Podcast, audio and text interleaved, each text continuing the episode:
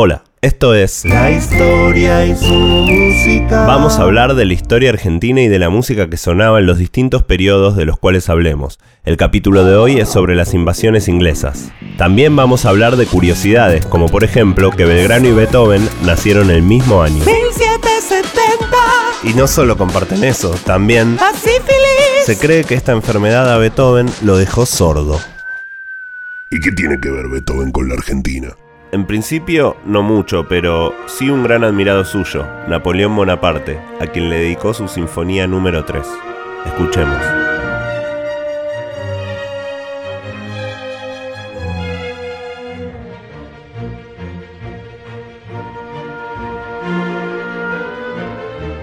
Cuando en 1804 Beethoven se entera que Napoleón se autoproclamó emperador, lo siente como una traición.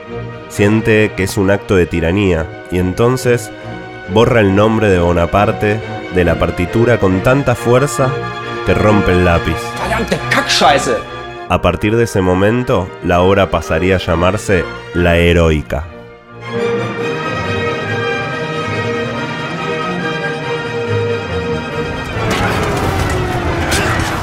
Un año más tarde es la batalla de Trafalgar que enfrenta a Gran Bretaña contra Francia y su aliado España. La batalla la gana Gran Bretaña y obtiene así el control de los mares. Por supuesto que Napoleón no se iba a quedar de brazos cruzados.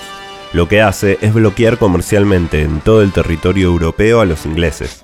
De esta manera, Gran Bretaña queda imposibilitado de vender sus mercancías en Europa y se ve obligado a buscar nuevos mercados.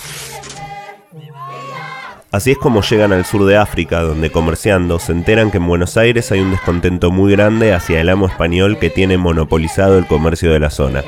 También toman conocimiento de que en esta ciudad tan lejana hay un suculento tesoro. Entonces, en 1806, El general Belfort. zarpa con una partida de aproximadamente 1500 hombres hacia Buenos Aires.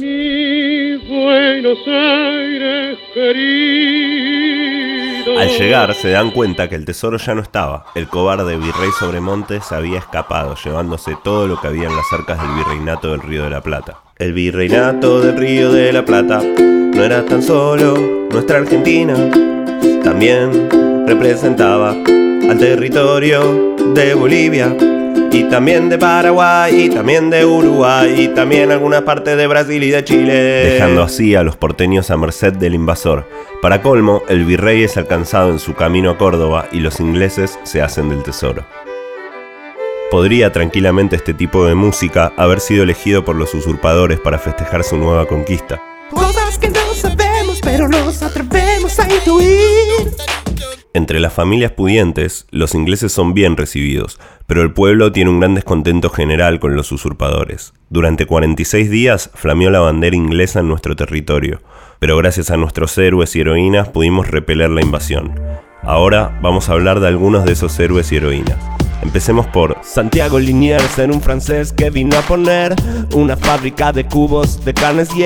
Él logró mucha adhesión para su plan, todo el pueblo con él se fue a luchar y así y así y asá. Los ingleses se tuvieron que marchar.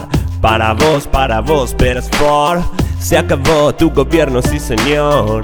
El pueblo veía en el virrey Sobremonte a un cobarde que se marchó cuando las papas quemaban.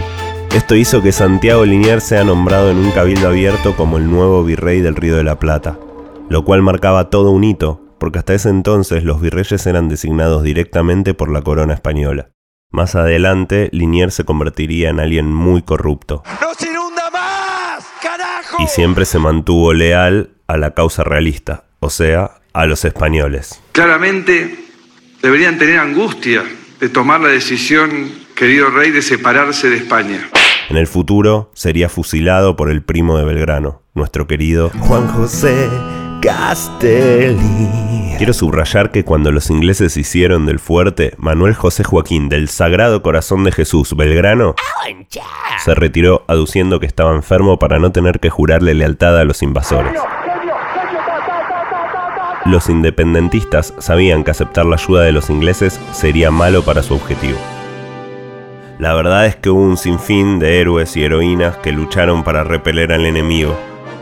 Pero elijo empezar haciéndole un homenaje a Manuela Pedraza, la tucumana, que ayudaba a su marido cargando su fusil cuando este fue asesinado por un soldado inglés. Manuela tomó el fusil de su marido y mató a su victimario. No conforme con esto, empezó a seguir al pelotón y se tomó la vida de otro soldado, del cual robó su fusil para entregárselo como trofeo a Liniers. Y a ella no le hago una canción porque ya se la hizo Mercedes Sosa. Escuchemos una parte de Manuela la Tucumana.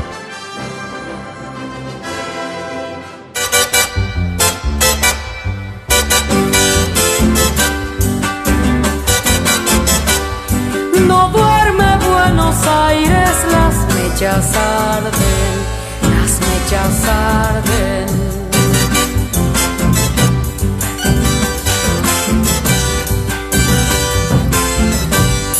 Cuarenta mil valientes, solo un cobarde,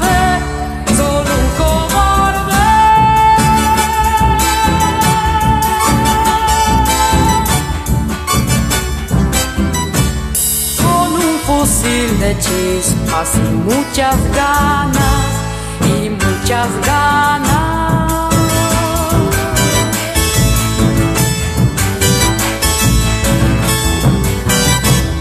Peleó doña Manuela, la tucumana, la tucumana.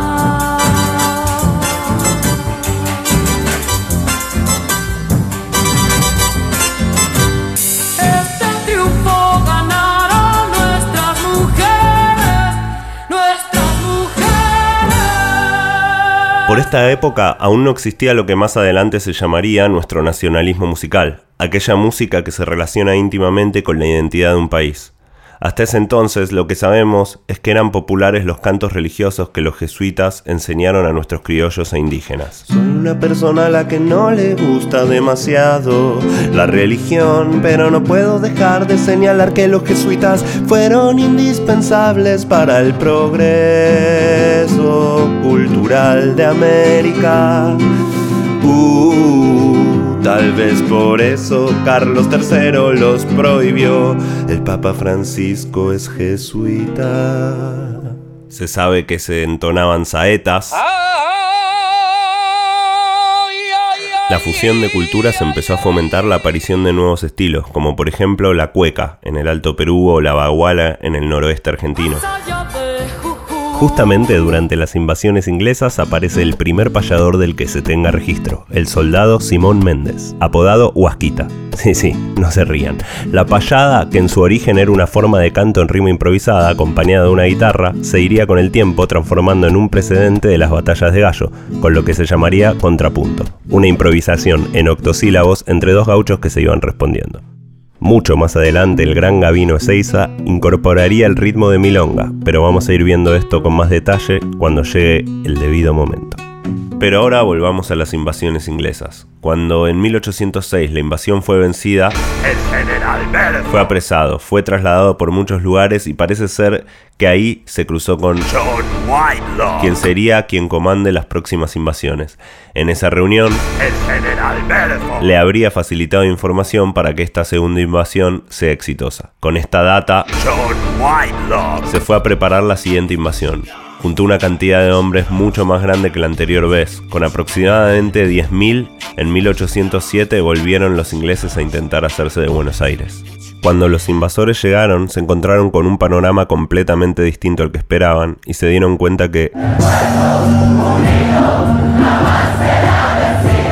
Acá es cuando el pueblo realmente se unió y tirando piedras y agua hirviendo desde los balcones, además de luchando encarnizadamente en las calles, logró batir al enemigo. También es cierto que Martín de Alzaga y Liniers armaron un ejército gigante y junto al pueblo se llevaron a los ingleses por delante. para llorar ferviente con la bala en la corrida memorable, en la jugada de todos los tiempos, cósmico, ¿de qué planeta viniste?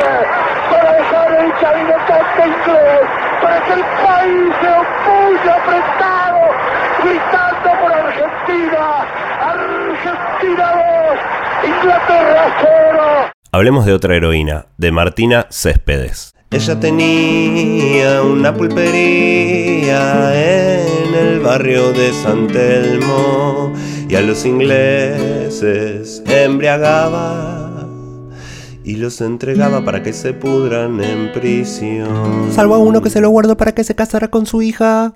Esta es la historia de Martina Céspedes, heroína de nuestra segunda invasión inglesa. Lamentablemente tenemos la costumbre de que nuestros héroes y heroínas siempre terminen en la pobreza o exiliados. Es el caso de Manuela Pedraza, es el caso de Belgrano, el caso de Castelli, básicamente de todos los que hablamos hoy. Así que me alegra poder hablar en 2020 de ellos para poder honrar aunque sea un poco su memoria.